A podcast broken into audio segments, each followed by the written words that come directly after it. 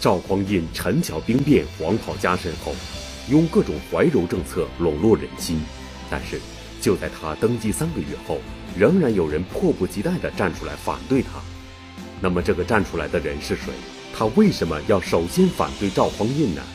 敬请关注系列节目《王立群读宋史》第一部《宋太祖》第九集《玩火自焚》。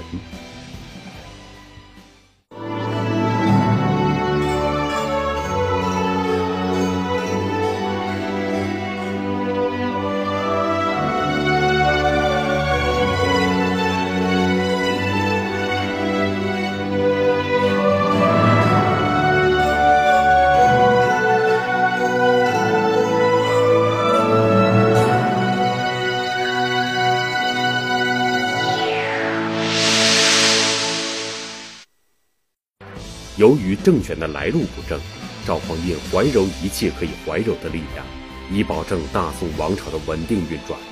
但是，赵匡胤的怀柔政策不可能在全国所有的角落都畅通无阻。就在赵匡胤登基称帝三个多月后，一个手握重兵的地方节度使终于打破了观望，首先跳了出来，举起了反宋复周的大旗。赵匡胤遇到了他建国以来第一次反对中央政府的起兵，那么最先失去耐心的这个人是谁？他有能力对新建的大宋政权造成威胁吗？河南大学王立群教授为您讲述系列节目《王立群读宋史》第一部《宋太祖》第九集《玩火自焚》。这个跳出来的人，不是别人。这个人是昭义军的节度使，叫李云。山西的这个一个节度使，当时就是，呃，这就是古代的潞州。这个李云是个什么人呢？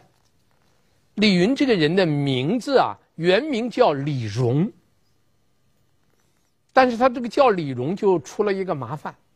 我们知道，赵匡胤夺的是后周的政权，后周周世宗的名字叫柴荣，他的名字叫李荣，这就反悔了，他得改，要避讳，所以人们就建议他说：“你这个叫李荣啊，不行，你得改一下，干脆你改成叫李云吧。”然后这个这个叫李云的这一个昭义军节度使呢，他还很滑稽，他随口就说了一说了一段《论语》的话，说李云李云玉帛云乎哉？这个李云李云玉帛云乎哉是《论语》中间的原话。这个史书中间还记载了这么一句玩笑话，这玩笑话说明两点：第一，李云这员武将读过《论语》。他脱口而出，就来一个“李云，李云，玉帛云乎哉”，说明这个人读过《论语》。当然，在中国古代，现在读过《论语》，能够张口就把《论语》给背出来，我们现在叫国学功底很不错了。但是在一千多年前的北宋那个时期，那只能叫粗识文墨，就说有点小学文化程度，啊，那个读《论语》就是个。呃，同盟读物嘛，所以你那个会会背《论语》，相当于一个小学生的水平，啊，这说明第一点，说这个人还读过点书。第二呢，说李云这个人呢，还挺幽默，就是这一个颇有幽默感的李云，第一个忍不住跳起来反对赵匡胤的。那么李云是个什么人物呢？他就是一个普通的节度使。他有什么资本来挑战大宋的开国皇帝赵匡胤呢？我们要仔细看一看，李云还真有资本。五条：第一，武功高强。他是昭义军的节度使，他武功高强。什么武功呢？善于骑马射箭，长于骑射。这在那个年代。冷兵器时代，你会骑马射箭，这就是本领，就是资本。这第一条。第二条，开国功臣。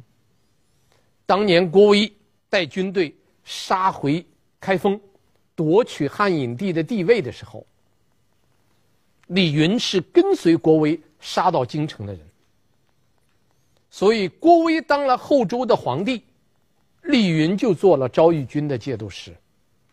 所以他是开国功臣，这是第二点资本。第三点，这个李云在郭威当了皇帝以后，郭威就把他任命为昭义军的节度使。昭义这个地方我刚才讲过了，在山西，具体来说就是今天山西的长治。这个位置在后周时期，北面面临的是北汉和契丹。他是祖籍北汉给契丹的一个前沿阵地，而且他打了很多胜仗，他是后周的边地长城，守边有功。这是他的第三个资本。第四个资本，李云这个人骄横成性，他武功好，能打仗，有功劳。有长期在边地作为节度使，在地方上，在天高皇帝远的地方做官做了时间长了，那个时候没有飞机，啊，没有高铁，那么你从长治到这个京城开封，那有一段很长的距离呀，很难走的。所以，在一个天高皇帝远的地方做官做了时间长了，养成他的一个坏毛病。骄横，他觉得他在那就是土皇帝了。史书记载，他有三件事儿做得很过火，叫善用征赋，火急亡命，常以私愤求监军使。世宗心不能堪，但招责而已。这个《宋史》记载的这段这几句话，讲了他三条过。第一。他把国库里的那个那个赋税，他私自用了，他敢私自动用国库里动用国税。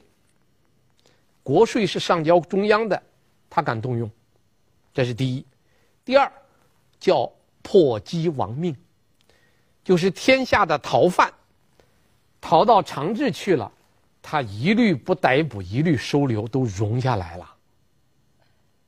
这要传出来，那不得了啊！那天底下所有犯罪的人，都集中到他那儿去，到那儿不抓，还要重用，这叫颇讥王命。第三点，是因为他的私人怨愤，他把后周皇帝派去的监军使给抓起来了。中央政府派的人，他都能给他抓起来，就是这么一个家伙。所以这个人第四个特点，第四个资本就是骄横无度。第五，资深，这资深也不得了。哈哈，当赵匡胤刚刚在禁军中做一个小头目的时候，人家李荣已经做了多年的昭义军节度使了。这个叫资深呐、资深很厉害啊，资格老，所以。李云有这五条资本，所以他敢跳起来反抗大宋。您现在收看的是《百家讲坛》栏目。李云自郭威称帝后，一直在昭义军节度使的位子上镇守后周的西北边境，是后周朝廷西北边境的有力屏障。到赵匡胤陈桥兵变的时候，李云在昭义节度使的位置上已经超过了八年。论资历，李云为昭义军节度使镇守潞州，享受户籍待遇的时候，赵匡胤还是张永德手下的一个小头目。一转眼，赵匡胤变成了大宋的开国之君，成为了新王朝的最高统治者。一向狂妄放肆，连周世宗也让他三分的李云，内心会平衡吗？赵匡胤当了皇帝以后，对李云怎么办呢？加官。给他加了一个中书令，叫兼中书令。这个中书令是个正二品的官。加给他官，安抚他。那么李云对赵匡胤的这种奖励，采取什么办法来？拒不受命，老子不要，不要新皇帝给他的奖赏，他不要。史书记载了两句话，说李云怎么处理的：左右未臣吏数，来民免下拜。啊，李云拒绝接受这个事情，让李云所他身边的人都知道这事做得太过了，一点都不给大宋皇帝面子，这事儿太过了。所以他身边人都劝他，劝他什么来？拿天命劝他。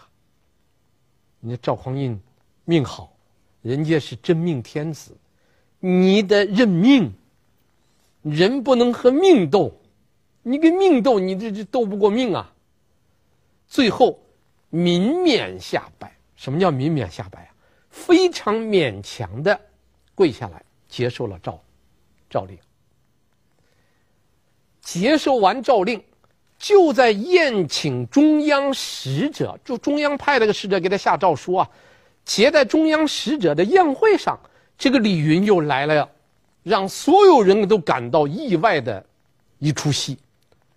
正喝着酒来，接待中央政府的官员呐，地方政府的首长，接待中央政府的官员，这是一个非常隆重的宴会。正喝着酒来，李云来了，找人把。周太祖郭威的画像拿到厅堂上来了，然后往那一挂，对着这个画像，他是先拜后哭。这叫什么意思啊？人家一赵匡胤刚刚把后周给推翻了，人家当了皇帝的，又来给你送了，给你加了官，你正在接待人家的使者了。你把前朝的开国皇帝的画像挂出来了，前朝皇帝的画像挂出来，然后又是拜又是哭，这个酒会怎么喝呢？这酒就喝不下去了。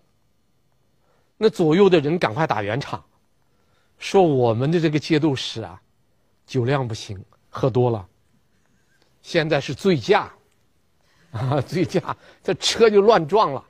别怪他，他是醉驾，别追究他了。这个使者还挺有涵养，把这个呢全记录下来了。当时当时记录的手段很简单啊，没有摄像，也没有照片，就是把这个事儿整个记下来。这件事儿闹大了。虽然当时没有这个电视啊，这个微博哈、但这个消息传得非常快。迅速的传到了两个皇帝的耳朵里，一个北汉的皇帝刘军听说了，北汉长期跟后周对峙，后来北汉又和大宋对峙，所以北汉的皇帝刘军在哪儿呢？在山西太原，他在山西长治，离得并不远，听说了，这刘军一听说，刘军特高兴。立即写信给李云，说：“咱两家联手，咱把姓赵的给老赵给灭了。”这是第一个听说的。第二个，那当然毫无疑问呐，大宋的皇帝赵匡胤也知道了。啊，赵匡胤咋知道了？他派出去的使者能回来不给他汇报吗？怎么拒不受命？怎么劝呢？他勉强才磕了头。这边刚磕完头，那边就拿出来个画像，又是哭又是拜，一五一十全给赵匡胤讲了，赵匡胤全明白了。这李云，这个侧头肯定要闹点事儿，但赵匡胤没有动，啊，并没有行动，因为赵匡胤现在明白，师出无名，你现在出兵还不到时机，再一个。刚刚建国，不易动武，稳定压倒一切，还是稳定好，所以他没动。结果呢，这个醉驾的李荣又做了一个让人到今天我们都想不透的事儿。北汉的皇帝刘军不是写了一封信，说咱们两家联合把老赵给灭了吗？这个李云是接到这个信以后非常高兴，他非常愿意给北汉联手共同对付赵匡胤。但是这家伙不知怎么想的，他把北汉那个皇帝刘军写给他的信，转过来派人送给了赵匡胤。这就不可思议了。你们两家私下里勾结的这个信，你交给赵匡胤。我这个写这个讲稿的中间，我始终想不明白，这李云是为什么要把这个信交给他呢？第一，示威。示威啊！你看，人家的皇帝来跟我联合了，啊，来跟我联合了，示威。第二。示好，你看人家来找我联合，我赶快告诉你了，我对你还是很好的。但是始终我们无法断定这个李荣到底是怎么想的，这这这就叫醉驾，就你根本不知道他怎么想的，已经超出正常思维了。您现在收看的是《百家讲坛》栏目。对于李云的种种不良表现，赵匡胤早就心中有数。李云很可能早就进入了他重点防范的视野。而从李云把他和刘军的密信转交给赵匡胤来看，李云身上有一股自恃勇力、嚣张跋扈的军阀作风，他根本没把赵匡胤放在眼里。那么，面对李云的挑衅，赵匡胤会怎么处理这件事呢？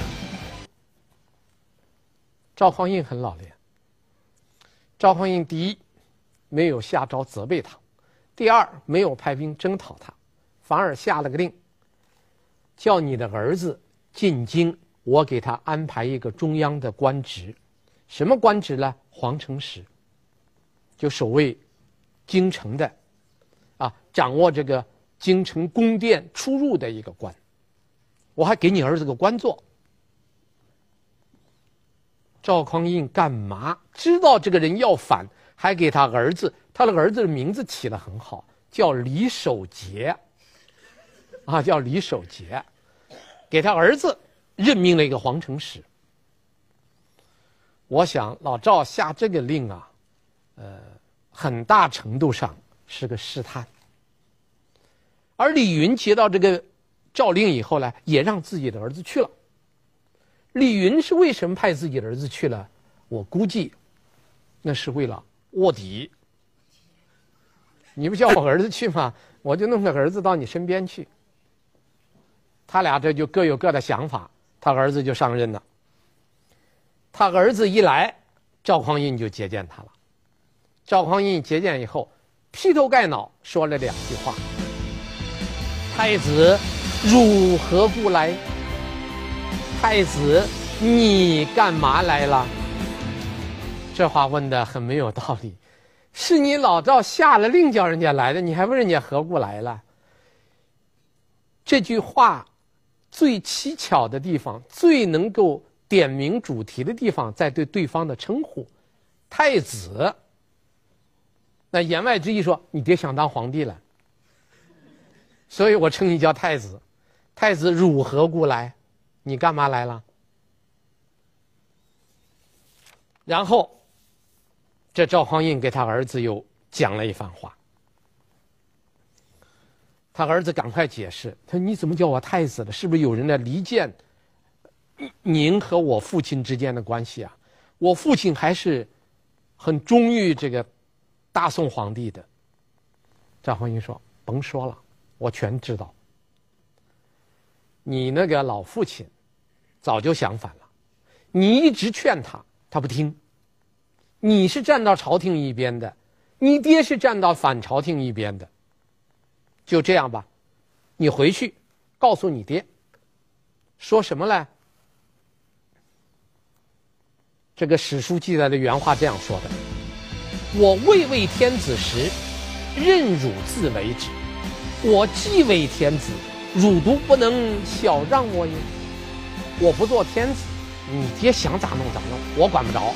我做了天子，你爹能不能对我稍微做点让步呢？小让啊，你稍微给我让点步来，别给我弄得太没脸面。我的使者去了，你把前朝皇帝的像往那一挂，是吧？你给他哭开了，一点面子都不给。这李守洁一听，官儿也不要了，连夜骑了马，从开封跑回长治去了。当时就是他的他父亲所在的地方，把这个事儿全部告诉他爹。赵匡胤就是要他传这个话的。这个话传过去，本来应当是两个效果：第一，镇住了，不敢再动了，立即上表谢罪。这事可能就会平。另一个可能就说，既然败露了，那咱们就捋胳膊卷袖子，咱来动真的了。李云是第二手，他一听说，那既然暴露了，那什么都不说了，反。李云做了三件事：第一，发檄文。檄文是古代的一种文书。当一方讨伐另一方的时候，首先要发一篇文书，昭告天下，隶属对方的过失，说明我是正义之师，我要讨伐你。这叫发檄文。第二，求救兵。北汉的皇帝刘军不是来过信吗？想两家联手向北汉求救兵。第三，占泽州。泽州在哪儿呢？泽州是在长治的南边，啊，长治南边，今天山西最南边的有一个市叫晋城。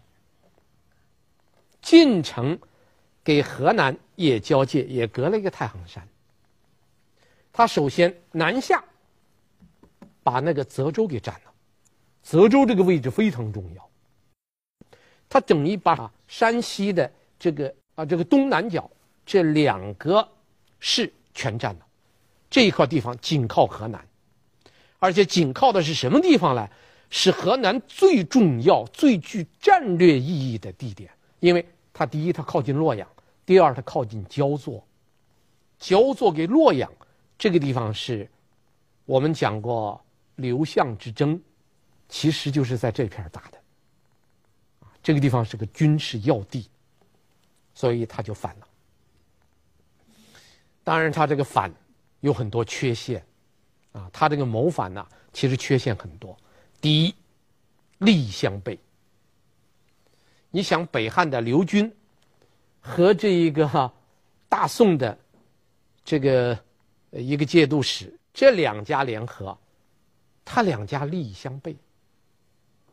刘军是想借着李李云的力量。把赵匡胤给灭了。李云是向着北，借着北汉的力量，然后怎么办呢？是灭了赵匡胤，让自己做大做强。但是北汉的皇帝刘军绝不希望灭了赵匡胤，再做强做大一个刘军，呃，做大一个这个李云，这是他不希望的。所以两家目的不一样。灭宋，这个目的是一致的。但是都希望在灭宋的时候让自己强起来，这是第一点，利益相悖。第二，地位不等。这两家结合的时候，刘军是皇帝，李云则是一个大宋的节度使，所以李云称刘军为君，刘军封李云为西平王。说两个人地位不相等，这个地位不相等造成心理不平衡，啊，这是第二个弱点。第三，互相猜忌。这两家因为要联合嘛，所以呢，两家就在太平驿见了一次面。这一见面，两家的裂痕更深了。这一见面，李云就发现，北汉的刘军虽然是个皇帝。他手下那些兵，一个一个都是怂包，比起他手下的兵弱多了。所以他非常后悔，不应当给北汉联合。他觉得北汉太弱，帮不了他。北汉的刘军给李荣聚会以后呢，就发现李荣太强，所以就派人要监督李荣，派了监军使者。这个监军使者就想找李荣，就找这个李云呐，商量咱们俩怎么打。李荣拒不见面，因为李云觉得我要的是援军，我要的不是来给我指手画脚。所以两家这个联合的本身存在着三大问题。所以这个李云造反呢，天生的就就存在着许多问题，啊，当然。李云手下并非没有高人。李云手下确实有一个高人。这个高人呢，姓名还很奇怪，他的姓是个福姓，叫吕秋。门字旁一个吕布的吕，叫吕秋。这是他的姓，他的名字叫仲卿。吕秋仲卿，他给李云讲了一番话，讲的非常有道理。他说：“你现在是孤军起兵，面对大梁，你的军队和大梁，大梁就是开封啊，也就是赵匡胤的中央中央军呐、说你的地方军队和中央军相比较起来，差得太远，实力差得太远，你跟这个仗根本没法打。如果正面交锋，你必败无疑。你现在要想不打败仗，你怎么办呢？”你现在就赶快出兵，占据什么呢？占据今天焦作的孟州，就是孟县。你占了孟县，占了沁阳，然后再渡过黄河，占了洛阳，把这个玉溪这一片整个占住。你从山西出发，把玉溪占着，然后你和大宋较量，这还能一争天下。否则的话，你这个仗一触即溃。这个吕秋仲卿的这番话说的是非常有战略眼光，但是有一条，李云听不进去。李云不是一个做大事的人，他没有战略眼光，他听不进去，没有这样做。而吕秋仲卿这个分析，正是赵匡胤最害怕的。赵匡胤最害怕的就是他从山西出兵，把这个玉溪这样一块一占，将来大宋占的是豫东的平原，他们占的是玉溪的丘陵山脉，山脉这个将来这个仗打起来就不好打了，会打了很时间很长。赵匡胤对这一仗非常重视，这叫开国第一仗。开国第一仗，赵匡胤就定了两个原则：只能胜，不能败；只能快，不能慢。一个是必胜，第二个是速胜。你只要一打持久战，僵持到这儿了，那其他的跳蚤们都该跳起来了。你必须速战速决，才能把其他的人给镇住。所以赵匡胤就做了重要的调整。您现在收看的是《百家讲坛》栏目。李云起兵是赵匡胤登基后遇到的第一次反对中央政府的起兵，这对赵匡胤来说，此事关系重大。如果宋朝得胜，这将给其他地方节度使一个重要警示；如果宋朝失利，这将直接影响到赵宋政权的稳定。对于这关键的一战，赵匡胤如何部署呢？赵匡胤做的很巧妙，他首先是广泛的叫广纳善言，征求了很多人的意见，这些人的意见都告诉他，一定要把太行山的要塞给占住，不能让李云占住。李云一旦站住，将来这个仗就打成持久战了。赵匡胤采纳了。第二，赵匡胤这些人建议赵匡胤要东西夹击。李云不就是在山西的这个东南部这一角吗？那么应当从两面夹击。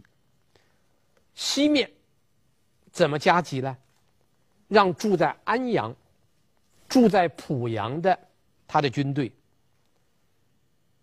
向西边打，这样呢可以牵制住北汉刘军的大部分军队，让北汉刘军不能倾国之军全部南下。然后东边再派军队，两面形成东西两路夹击他。这是在安排上的第二步。第三步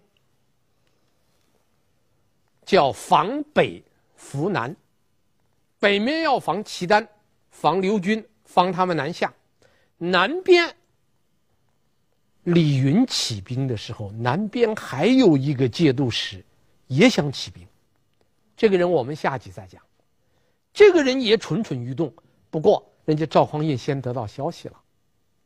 赵匡胤得到消息以后，就想办法。先把南面那个人给按住了，给劝住了，叫暂时不动，然后集中兵力对付李云。第四个，留足后路。我们前面讲赵匡胤在政治上很有一套，其实这个人军事上也是个很了不得的人。他在出兵之前，打仗之前，他派了他最信任的。一个将领叫韩令坤，让他带领军队驻到哪儿了？驻到河阳。河阳在什么位置呢？河阳就是今天的小浪底水库。大家都知道黄河小浪底水库，小浪底水库附近那一片就是孟州，啊，就这一片，黄河之北叫河阳，在这一块驻了重兵。这些军队不参与战斗。但是他驻了重兵，而且他在临出京之前，给他弟弟有一番交谈。这番话很重要，他给他弟弟这样说：“事行也，朕胜则不言；万一不利，则使赵普分兵守河阳，别做一家计度。”什么意思呢？他说：“我这次去打仗，两种可能。”第一，打赢了，咱什么都不说了；第二，打败了。万一打败了，让赵普赶快带兵，把这个河阳这块给我占住。只要守住河阳，京城就可保。咱们再商量下一步怎么打。全部安排好，这才出兵打。那当然，这个仗就因为这个妙算在前呐、庙堂之上。把所有的事情都想到了，所以这个仗打得就特别顺。啊，李云是一败，再败，三败，连续李云打了三个败仗。李云最后是怎么办呢？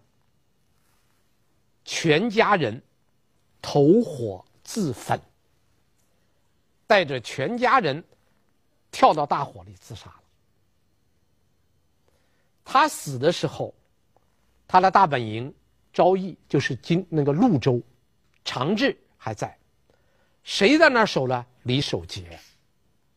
所以他父亲全家一死，赵匡胤的军队已北上，李守节不守节了。李守节举城投降，降了。赵匡胤对李守节还真不错，投降以后。立即任命他为官，后来又做了单州，就山东单县的团练使，又做了另一个地方的团练使，一直到他做官到死，赵匡胤没有杀他。一个叛将的儿子，赵匡胤一直在重用。这一次叛乱很快就被赵匡胤解决了。